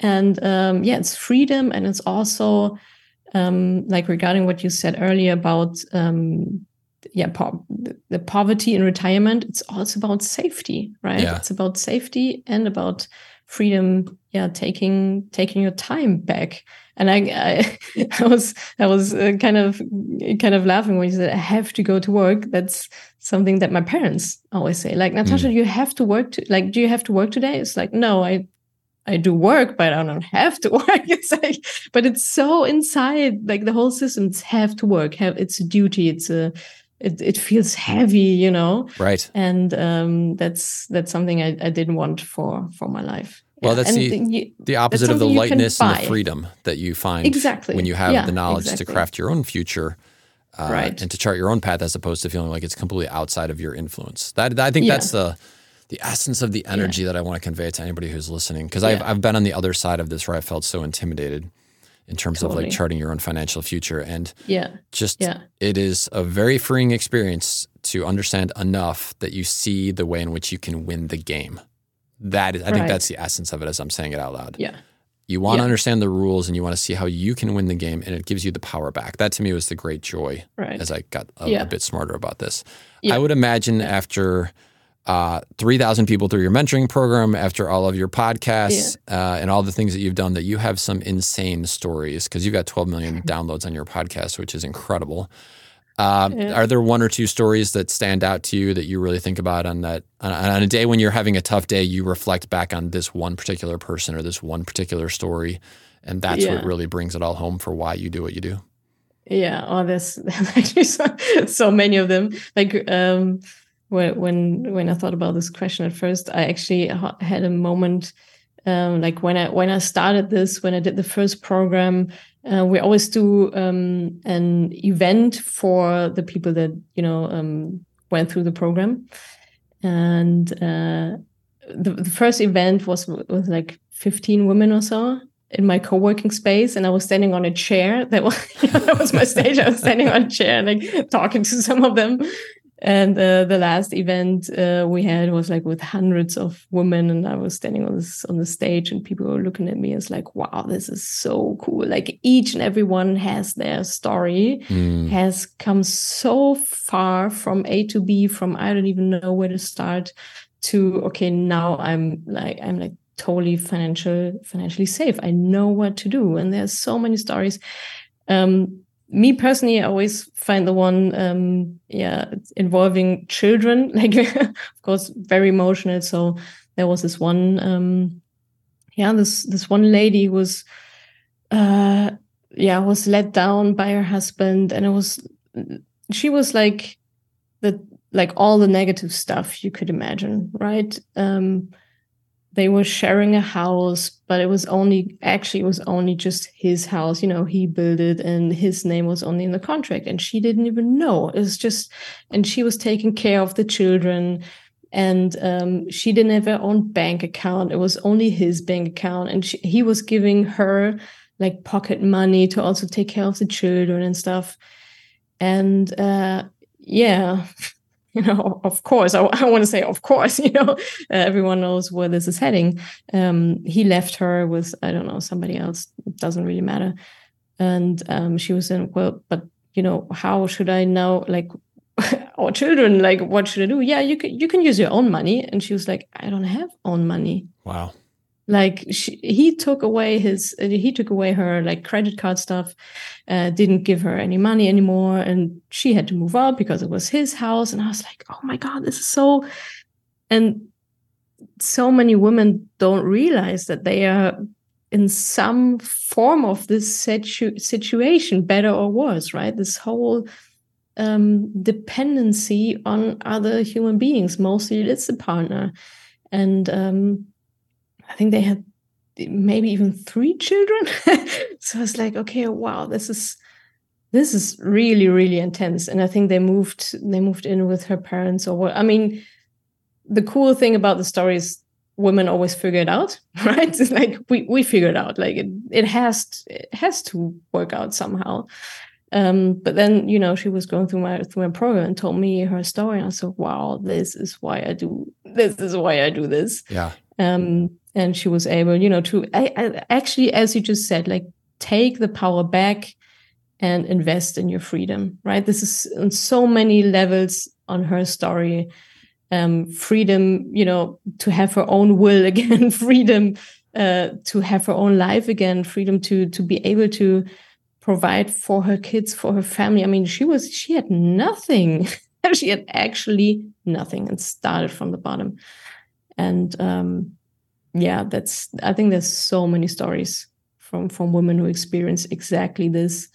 And sometimes it takes this this shock from the outside that they're like, okay, wow, I I uh, I was just woken up like this can't be. Um, but my wish would be that um, it doesn't have to be this shock from the outside, you know, so that that women actually care for themselves financially, and no matter like where you live, whose house it is, or whatever, that you have your own money, uh, especially when kids are involved. And um, yeah that's that's basically what she did. And starting from nothing it's it's really tough right? Like she she started saving she started saving also to to make my like to take part in my program. I mean it's not for free right? And uh, but she set a goal and gave herself i think five months to save for the program and um, yeah then did it and came out uh, like like a, a different woman on on the other side it was just I can I can literally see her like we have this live calls on Zoom as well, uh, where I then coach them. And the first um, the first impression of her was it was in a really dark room. You know, she looked like she hadn't slept for like, like two months or so. Like you could see something was very very wrong. And um, then the last call I had with her, she she was just lit up. Like the room was light. She was sitting on a. I think she had flowers. She had some pictures on the wall, just just tiny, the little things. I was like, oh wow, you have changed. And that is something that hit me right there was like, it's not about money. I I have a money program, but it's not about money. Right. So mon- money is a vehicle. It's about finding yourself. It's about standing up for yourself. It's about your self worth. It's it's about gaining your power, gaining your power back, and uh, designing your life with money. So you need it for that. But um, it's so much more than numbers in your bank account. Like it's, yeah, it's your life for for you, for yourself, and for your family. And that's, yeah, that's I think really there. That's the point where money gets really emotional, right? It's uh, it's an, a highly emotional topic. That is an amazing story, and I can, as you're describing yeah. it, I can see in my mind the images yeah. of that woman and how the darkness yeah. that you saw on the screen was certainly a reflection of how she felt about the whole totally. life experience at that moment. Very betrayed and struggling and trying shocked. to figure it out and shocked. And I would imagine someone like that who then makes the decision that they are going to chart and of course with a great motivation because your kids our kids are our greatest motivation to like make this right you know and so I would imagine someone like that is an incredible student because they are incredibly, yeah. incredibly motivated and driven if they can get beyond the beaten down aspect of like yeah. they don't trust anyone and they don't even trust themselves at that yeah. point.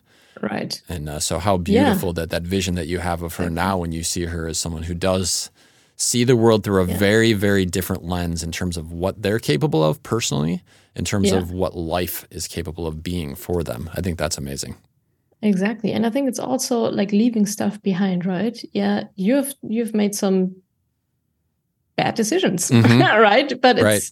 you know, it's it's a courage to to accept that and be like, yeah, that was some not so good decisions. I know it now. Back then I didn't really see it.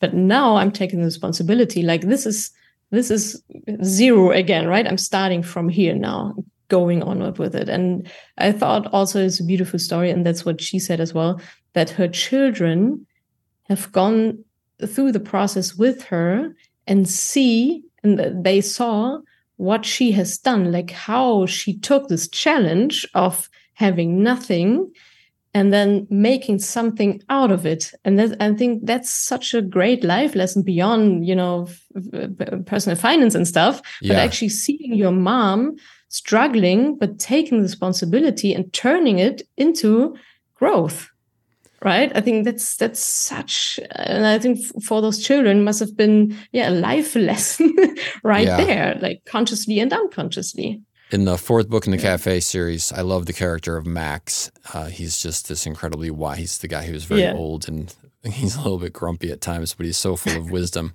And when he's talking to Hannah, who's 15 and comes from a very rough household, and he mm-hmm. says to her, sometimes presents come in unpleasant packaging. And oh, yeah. the trick is to exactly. open the package, realize what it is, learn from it, and then move on. Yeah. And so if yeah, we spend right. all our time looking in the rearview mirror, lamenting the decisions we made, which weren't the right ones, but never actually moving forward, then that is where the story is going to end for us. That is where the character arc stops. And uh, yeah. that's a travesty because we all have the capacity to grow beyond those moments where we made a decision that wasn't the best, but we didn't know at the time. At the time, it seemed like the right decision. Yeah. yeah. Uh, while you were talking, this uh, this quote came to my mind, which I totally love. I think I heard it just a couple years ago. Uh, it goes something like, um, if you're going through hell, keep going. Why would you stop in hell? right? oh, like, that's so why, good. Yeah. Why would you? Why would you stop in hell? why stop there? Yeah, yeah. Exactly. Oh, I love keep that. Keep going. One. Yeah. I, I love that one. Yeah. Uh, I have two more quick questions for you. I, we've been on for yeah. a long time. This has been an amazing discussion. I'm so yeah. grateful for the chance to have this. We are covering a lot of my questions, certainly not all of them. We might have to do round two of this at some point if you're uh, yeah, open and available. Sure, I'm up for that. um, but uh, I've noticed something when I spend time. I know that you primarily serve a German speaking audience uh, right. in Germany, Austria, Switzerland, mm-hmm. I would imagine. Mm-hmm. When I've been when I've been there over the last ten years, I've noticed a real growth in that entrepreneurial spirit uh, and yeah. sort of take charge of my own life. I know that the clients you serve are of mixed ages. I'm just curious, do you see because I know that part of your purpose is to create a an awareness about taking back your power as early as possible in your life. Uh, or yeah. even not taking it back, but taking your power if you haven't given it away yet. Do you see right. that that is more of the trend uh, with younger people, younger women in particular? Yeah, I think so. I mean, I'm, but I'm in my bubble, right? Mm, right. I, am I'm, I'm also in my bubble of uh, uh, women who do want this. Um, but ex- but especially the entrepreneur side, I see a lot of uplift in that. Um, also, like a lot of women go through my program and are like, okay, I need to make my money, right? Because it's not enough. Like my job doesn't pay well enough to gain actually financial independence for me and my family. Um, so a lot of them are like, I need a side hustle or, or something similar to make more money. Um, I see that uh, that is happening, and also um, apart from that, uh, you know, becoming an entrepreneur or like not being in, uh, in some corporate job is so much easier today, right? I mean, you can be a YouTuber, right? Yeah, there's so there's an so unbelievable many... growth in the ways in which you can add right. your genius yeah. to the world, whatever it is, exactly, and, and make money. Yeah, exactly, right. So um, I do see more, let's say, more awareness that this is also an option. Okay. Right. Uh, so. My parents didn't have this option. Like they, right. they didn't well they did have it theoretically but they didn't see it. So the younger generation right now i think they they see it very well as an option. And um, also like when it comes to investing into startups especially in berlin there are also some some investors who are only investing in women owned startups and stuff. So okay. i see a lot of stuff uh, going on there That's awesome. In the meanwhile, still um, most of the capital actually goes to male founders because most of the investors are male and invest into uh, guys. But yeah, I see, I see a shift, uh, especially in Berlin. I'm in Berlin, and that's pretty much a startup. That's uh, fantastic. Startup so, uh, I, I think I maybe have not hit one of. I'm so I said there was just two questions left, but I think maybe there's one that I wanted to ask for sure because I would imagine people yeah. who are intrigued by our conversation that they want to take um, their life in the direction of, of, being the controller of their own destiny, especially as it relates to yeah. personal finance. So super yeah. short question, and then I want to I want to ask. So I'll ask you both questions at the same time. How's that? That way I'll get it out okay. of my system. Sounds awesome. Um, the first one is: Is there a particular one, two, three books that you would recommend someone reads if they are in the situation of this conversation has intrigued them? They want to take that power in terms of their personal mm-hmm. finances back and start there. So that's my first question. And my second question is very personal mm-hmm. to you. I'm just curious, like you've been oh. on this amazing journey. We covered part of it, but there's been so much more that we didn't even get a chance to talk about. I'm just curious, yeah. like what gets you excited looking forward for yourself, or are you just able to embrace the mm-hmm. moment right now in the role that you're in as a mom, mm-hmm. as an mm-hmm. entrepreneur, helping these people? So those are yeah. my final two questions, and All right. I would love to hear your answers. All right, let's go. Uh, so three books uh, that I would definitely recommend. Well, it's, it's a classic like Rich Dad Poor Dad by Robert Kiyosaki. I think that's that's a good basics and also mindset book. Then um, for the for the ladies, for the women, um, Prince Charming isn't coming from from Barbara Stanny. Uh, great title, yeah. You that's that's uh, best reason to buy it uh, as well. No, it's it's a really good book, and also um, by Amanda Steinberg, um, worth it. It's okay. also directed to women. So Prince Charming isn't coming, Rich Dad Poor Dad, and Worth It. I think that's well, and number four bonus, my book, right? it's only German.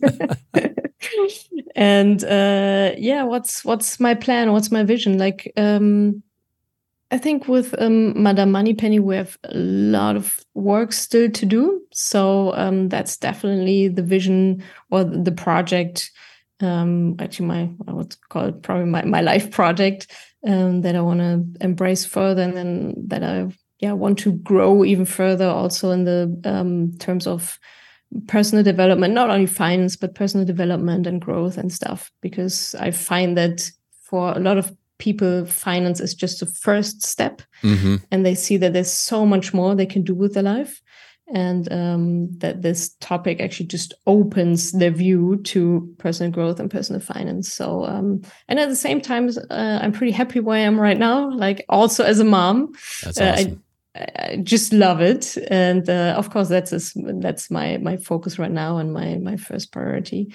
But I think in the whole like topic of female empowerment, there's so much more to do, and I truly believe that our world would be so much better with more empowered women in uh, all kinds of important yeah positions and situations. So um, i'm really keen on yeah empowering more women more uh, yeah more more young girls maybe auch uh, maybe auch maybe as well. And uh, yeah so I, th- I think it's a mix to embrace what is right now and to really enjoy the time uh, with, with my little family and also going beyond and to serve the community. Yeah. I love that. Yeah, I will tell you. So, as someone who's a little bit farther along the parenting track, the years, and I'm sure everybody tells you this, but the years fly by. And there's I markers know. along the way. So, yeah.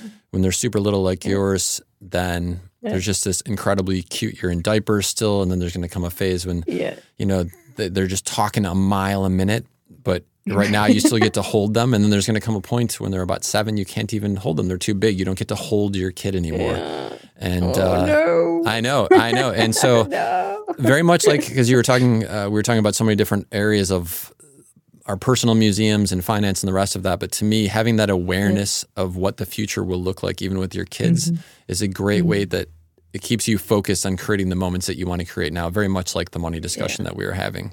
Yeah. And I think yeah, in part yeah. that comes from talking to people who have kids that are a little bit older. In part that comes mm-hmm. from just taking the time to step back in a quiet moment and reflect on just how fast things are going and how fast mm-hmm. it will continue to go. And I hate to break this to you, but there actually comes a point where it starts to accelerate even faster when they get to be about 11 or 12 years old, because then you've only got them for another yeah. certain amount of years before they go off to university. Right. And uh, yeah. so, yeah, I think yeah. it's awesome that you're embracing the fantastic experience in that part of your museum in the moment that you have it now. Yeah, definitely. Yeah. Yeah. Well, thank you for doing all that you do. As a father of a daughter, I'm grateful that there are yeah. amazing people like yourself that are creating opportunities for uh, young women, older women to find their freedom, to grab their freedom back in all these different aspects. I'm very, very honored that you're out there doing it. Uh, as a final so thought, where can so people who are intrigued by this conversation, where can they stay more connected or get more connected with you? What would you recommend for them? Yeah, I mean, there's there's a podcast that's also on the name uh, Madame Moneypenny or Natascha, and um, probably Instagram. Yeah, so feel free to reach out to ask me your questions uh, on Instagram. Just send me a DM, slide into my DMs, and we'll take it from there. Yeah, that's that's probably the both both a good good channels, and also the website. There's a lot. Of, I think we have over 200 um, articles written down there and uh, lots lots of insights lots of free knowledge personal finance you find that at um, madamemoneypenny.de fantastic well, right. Natascha, this has been an absolute joy. I, it's funny how it time can Great. fly. Time is such an interesting little thing because sometimes it can fly by and sometimes it can drag by. And uh, yeah. this has been a very, very fast hour and a half. I know, I know, yeah. Uh, I'm so grateful again that so we've much. had a chance to take this time, and thank you for carving out time in your very busy life as an entrepreneur, a mom, uh, a seeker in the world to uh, have this conversation. I really feel that some there's going to be a lot of folks who listen to this and the wisdom that you've shared, and it's going to be a transformative moment for them. So I am very, very grateful. Yeah, that would be great. Yeah, and, uh, thank you so much for having me, John. As, as I said, it's just a huge honor and a the biggest fangirl moment in my life so far to be able to talk to you. Means a lot to me means the world. So thank you so much for for having me. Thank you're you very welcome. We'll have to make it the first of a, of a future one too. And uh, looking forward yeah, to our paths crossing in person someday uh, next yeah, time i'm in berlin. Nice. all right. Thank you so much John. absolutely. Take care. Have a great day. Bye bye bye ja, ich hoffe, ihr konntet auch aus dieser Folge wieder einiges mitnehmen. Ich fand das Gespräch hier super inspirierend. Denkt dann noch oft dran zurück und wir planen auch noch ein, eine zweite Version aufzunehmen. Schaut super gerne bei John im Podcast vorbei, sind viele spannende Interviewgäste. Und wenn euch diese Podcast-Folge gefallen hat und der Podcast insgesamt, dann hinterlasst mir doch gerne eine 12-Sterne-Bewertung auf äh, Spotify, Apple Podcasts, wo auch immer ihr so unterwegs seid. Darüber freue ich mich sehr. Vielen Dank und bis zum nächsten Mal.